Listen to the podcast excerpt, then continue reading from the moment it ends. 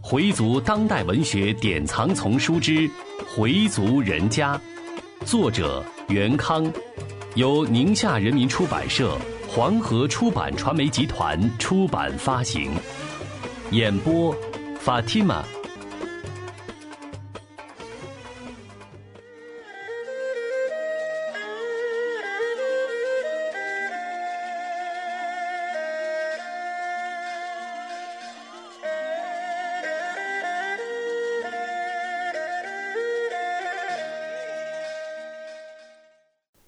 十集真主的考验。何玉成一只脚刚踏进屋门，就喊：“镇江，看谁来了！”闵尚元已经进了屋，李镇江迎了过来，两人对视了几秒钟，几乎是同时叫着对方的名字：“少元兄弟，镇江大哥。”两人的手紧紧握在一起。阿斯拉马里空。瓦雷贡萨拉姆，呼到了萨拉姆之后，米少元激动地说：“一晃有四十多年了吧？我真是想你啊，大哥。”李振江说：“哎，我也是无时无刻不在想念咱们这几个好朋友呀。我算了一下，到今年八月，整整四十二年，四十二年呢。”米少元打量着李振江，虽然皮肤显得有些苍老，但很精神。看上去身体不错，大模样一点没变。在东北摔打的，身体没毛病，就是脸上的褶子多了点儿。你们的户口都落下了吧？孩子的户口落下了，我跟你嫂子的户口还没迁，也不想回来了。为什么不迁回来？米少元有些不理解。哎，原因很多，主要是我不能忘了东北的恩人。我岳父一家，老何和尚元都很想知道他在东北后的情况。李振江就把从北京被押到东北后的情况详细的讲给了这两个朋友。他们这个所谓的反革命小集团的罪名完全是捏造的。当年李振江也只有二十三岁，父亲是个阿訇，他是个小学的体育教师。李振江经常去清真寺做礼拜。但他并不固定在一处里，这个主麻在花市清真寺里，下个主麻就到朝阳门去礼了。以前这叫串寺，于是他就被说成是反革命小集团中的骨干了。再加上李振江的一个亲戚在新中国成立初期公安部立下的“足字三号”案中有牵连，这么一来，他就成了反革命小集团中铁定的骨干分子。李振江为什么要经常串寺呢？其实原因很简单，他就是想听听各个清真寺阿訇讲的 “words” 各有什么特点，做个比较。这个 “words” 是回族伊斯兰的宣教方式，一般呢在主麻日或者大小的儿德节场合，阿訇会依据《古兰经》圣训等，结合社会上和生活当中的某些实际问题，对教民进行劝诫教化。因为他到处去理主麻，自然就引起了别人的注意。麻石林当时还不是阿訇，当有关部门来调查他时，麻石林为了洗清自己，表现进步，就对一些经常来礼拜的何玉成、李振江和米少元等人进行了推测性的检举，说他们经常在一起商量什么，好像在说很机密的事情。其实是李振江在跟他们讲述他所听到的不同阿訇讲的 words，因为平时没有时间凑到一起，于是就借主麻这天，大家一起聊聊。也有别的乡老在听，仔细认真的李振江每次听都有记录，他总爱拿个小本子指手画脚地说，不知内情的人就以为他们在商量什么事情。麻石林在他的检举信中说。他们三个人礼完拜后还不走，在大殿外的廊子下商量什么，别人也不让听，样子很神秘。我估计他们就想成立个什么组织，何玉成就是这个组织的领导。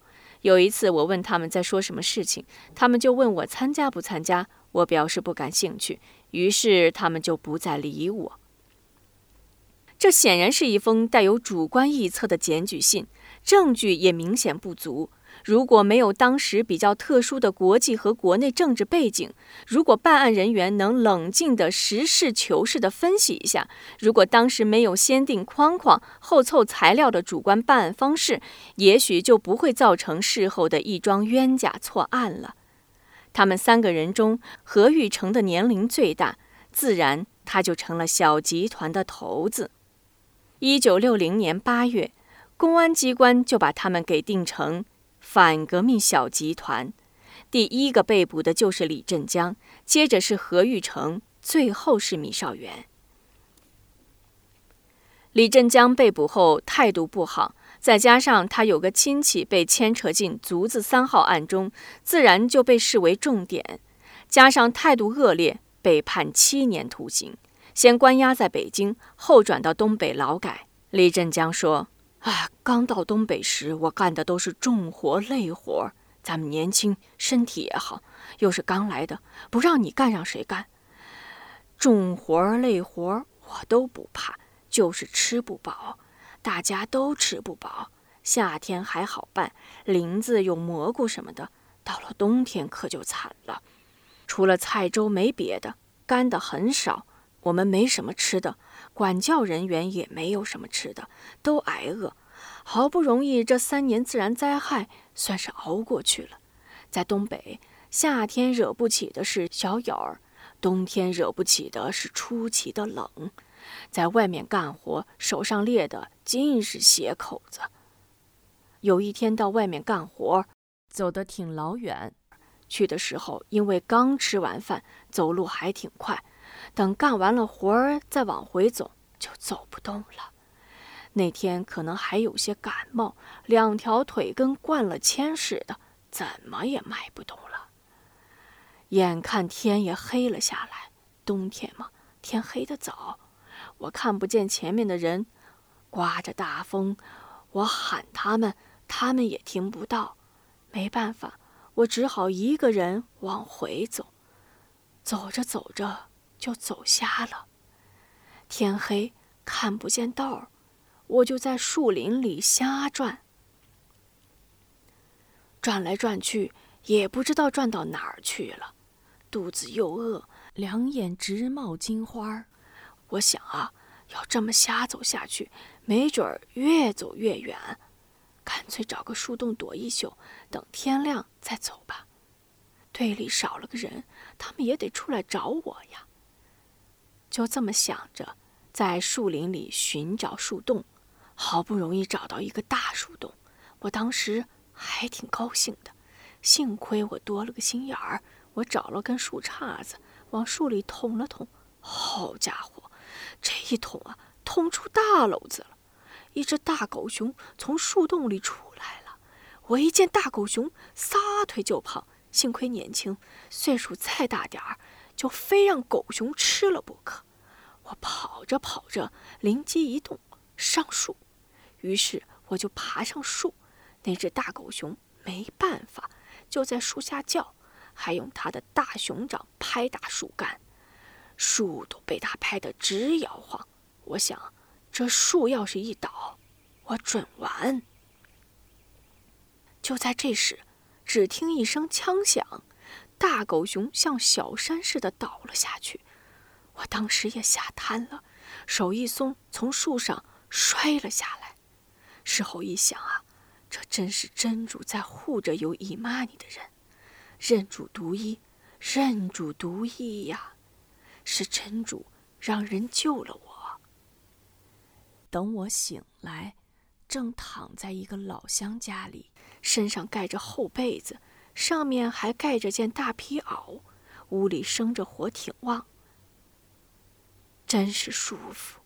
我仔细一看，我的棉袄、棉裤都在火边烤着呢。等我再往墙上一看，我心里就一亮。这家是穆斯林，墙上还有金字堵哀。这时，一个老人走近我，我跟他道了 salam。老人一惊，哎。你也是多斯铁？我说是啊，然后就把自己的经历简单的跟老人说了。老人听完半天才说：“这是真主对你的考验呢。”我说：“您老说的对。”老人又给我做了碗热面汤。吃完后，我问老人：“我是怎么被救到这里的？”老人说：“不是我，是我的儿子打猎回来，半路上听到熊瞎子叫的出奇，就扛着枪过去了，把熊瞎子打死，把你背了回来。我一见你全身都冻死了，我们爷俩就把你的衣服扒了下来，让我闺女出去搓雪。我们爷俩就用雪搓你的身子，一直搓到见了红，才把你安顿的睡下。”我激动得两眼流泪，话都说不上来。我说：“我就给您和我大哥道声萨瓦布吧。”老人他们也姓李。我说：“您要不嫌弃，我就是您的干儿子了。”农场那儿也在找我呢。老人把我送回了劳改农场，才回去。有一次，管教找我谈话，问我：“你没想过逃跑或自杀吗？”我说：“没想过。”我说我是个穆斯林，我们穆斯林讲究六大信仰，其中之一就是信前定。我到东北劳改也是主的前定，是真主对我的考验，我不能逃避。你问我为什么不想自杀，我告诉你，我的生命是真主给的，真主没有教导我，我是不会自杀的。自杀就是背叛伊斯兰。管教没说别的，只说。不管你是怎么想的，你能回来就该表扬。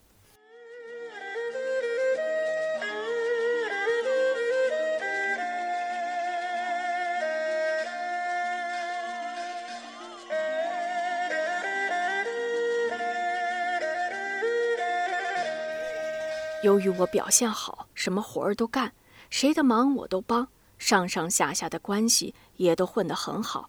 后来给我减了两年。就在农场里劳动，成了劳改就业人员，自由多了。我也有了工资，然后就去答谢救我的那家回民。我打听了好几个礼拜，终于打听到了李大伯的住处。我也没买什么东西，就是把攒下的布票都换成了布，剩下的肥皂、毛巾都送给老人家。别的能有什么？那时候都要票。老人没推辞，说。现在这儿就是你的家，休息的时候就来这儿待一天。这些东西我收下了，但下次再带什么东西，你就给我带回去。我在劳改期间，父亲就无常了。等上级说可以回家探亲了吧，文化大革命又开始了，又不让回去了。后来我就和老人的闺女成了家，大舅子找了几个人帮我在他们的东边。盖了两间房，我结婚的时候也没有阿轰，老人的亲戚也没有几个，事儿办得很简单，倒也很热闹。结婚后日子过得还很顺当，生了两个姑娘，白白净净的，非常可爱。后来听说北京来了人要找我，当时我真有点害怕。老岳父说：“你一没偷，二没抢。”安分守己，过着自己的日子，有什么怕的？甭怕，有我呢。我的心里还是在打鼓，心想啊，这姓麻的小子别又弄出什么新花样来吧。现在不比以前了，我有了老婆孩子，我不能让他们受连。我就怀着这种心情去见北京来的这两个人。没想到的是，北京来的人见了我很热情，握着我的手说：“李振江同志，我们是来为你的案子，你把当时的情况如实的跟我们再讲一讲。”我当时就愣了，二十多年了，谁这样同志同志的叫过我？我是现行反革命呀！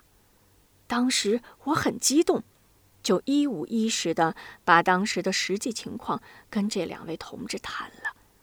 末了，北京来的同志说：“老李同志，你们的案子很快就会有眉目的，等着好消息吧。”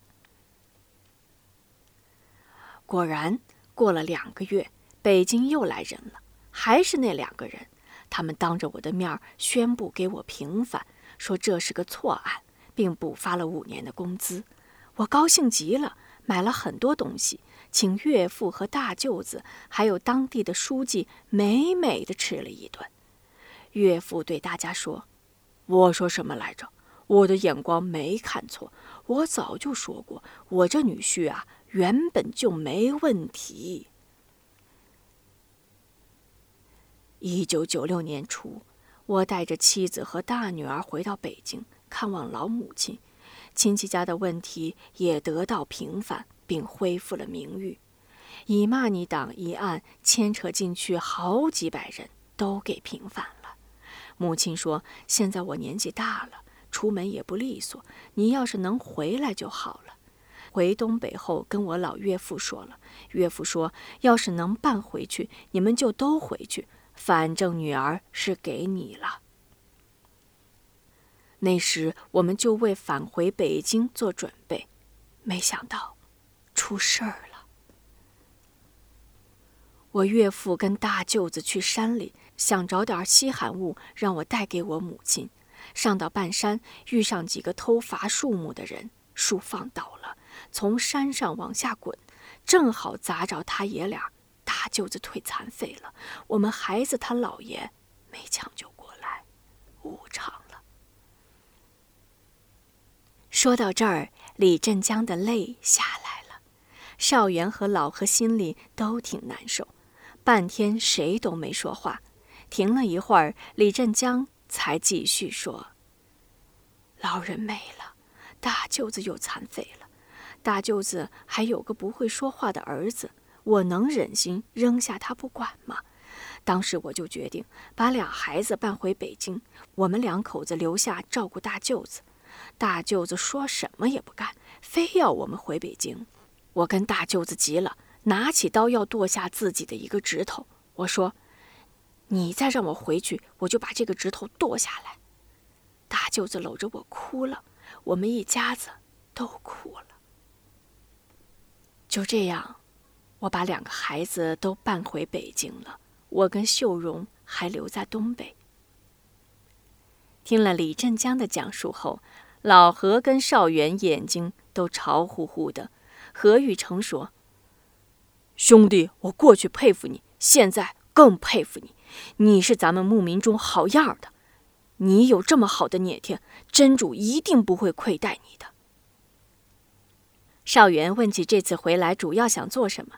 李振江说：“这次回来是想把大闺女儿的婚事儿定下来，跟亲家见见，定好日子，把闺女儿的终身大事办完再回去。”李振江又问起麻石林的情况，老何说：“他还在当阿訇，刚开始见面的时候，他还总是躲着我们，下了大殿见了我们，还有些不好意思的样子。其实我们并没怎么难为他。”后来就随便点儿了，也主动跟我们说话了，还给我们赔了不是。杀人不过头点地，我们想事情已经过去了，也就算了。当时他为了保自己，做了违背良心的事，他也会反思的，何必再给他难堪呢？李振江说：“不行，我要是见了他，我就得问问，天天念古兰经跟圣训。”你身为阿訇是做什么的？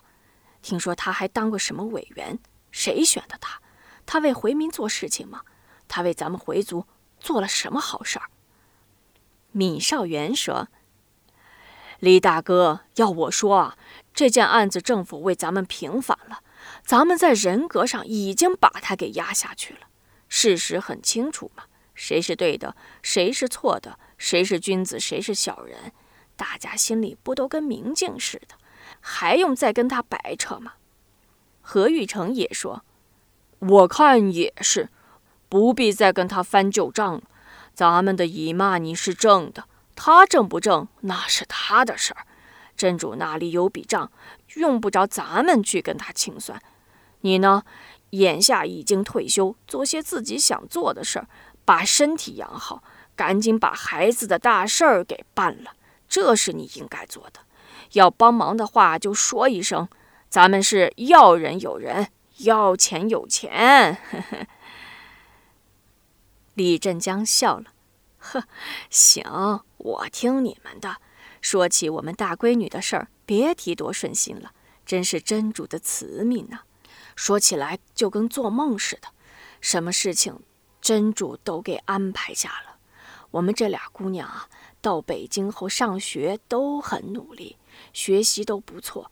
大闺女儿大学毕业后没费什么劲儿就找到工作了，对象的事儿也挺可信的。我一说你们准知道，北上坡薛家他们家的二小子跟我们孩子只差一岁，两人一见就成了。连我爱人都说，咱们真是一顺百顺。我跟他说，这是真主的慈悯呐。米少元问：“那大侄女的事儿什么时候办呢？”李振江说道：“等五一吧，不是有七天长假吗？再加上婚假，他们还想出去玩玩呢。”嫂子什么时候来呀？等我这边的事情办得差不多了，再让他动身。你说，现在还缺什么吧？老何也说：“，还缺什么？”李振江沉吟片刻，说道：“我呀，什么都不缺，现在就缺个能帮我拿事儿的人。找我呀！”米少元一拍大腿：“我帮你参谋。”老何说。我看你也甭客气了，干脆交给少元得了，他全给你操持了。李振江高兴地说：“那简直太好了，我就发愁这事儿呢。少元兄弟，到时候啊，我把财政大权都交给你，你看怎么好就怎么办。咱们这边不准备大办，都到饭店去，就是头天亲戚来了，咱们招待招待；结婚回门时，咱们准备准备。”老何说道。哎，你放心吧，办这些事儿是他的特长，他心细，考虑的也非常周到。到时候啊，一定让你满意。这时，老何的儿媳妇儿已经把饭菜做好了，老何就张罗开饭。三个人边吃边聊，米少元就把自己办周年的打算说了。李振江说：“哎，这个想法不错，教门里的基本道理应该让年轻人知道知道。现在城市里的回民。”都快把自己的根本忘了，再不向他们灌输点伊斯兰教的知识啊，都成野回回了。不过啊，我还得给你泼点冷水。从目前我们都市回族的现状看，要做到我们理想的那样，真是太难了。太着急不行，得慢慢来。但你这个想法很好，我同意老何说的，不能性急。回族人家，作者。袁康，演播，法蒂玛。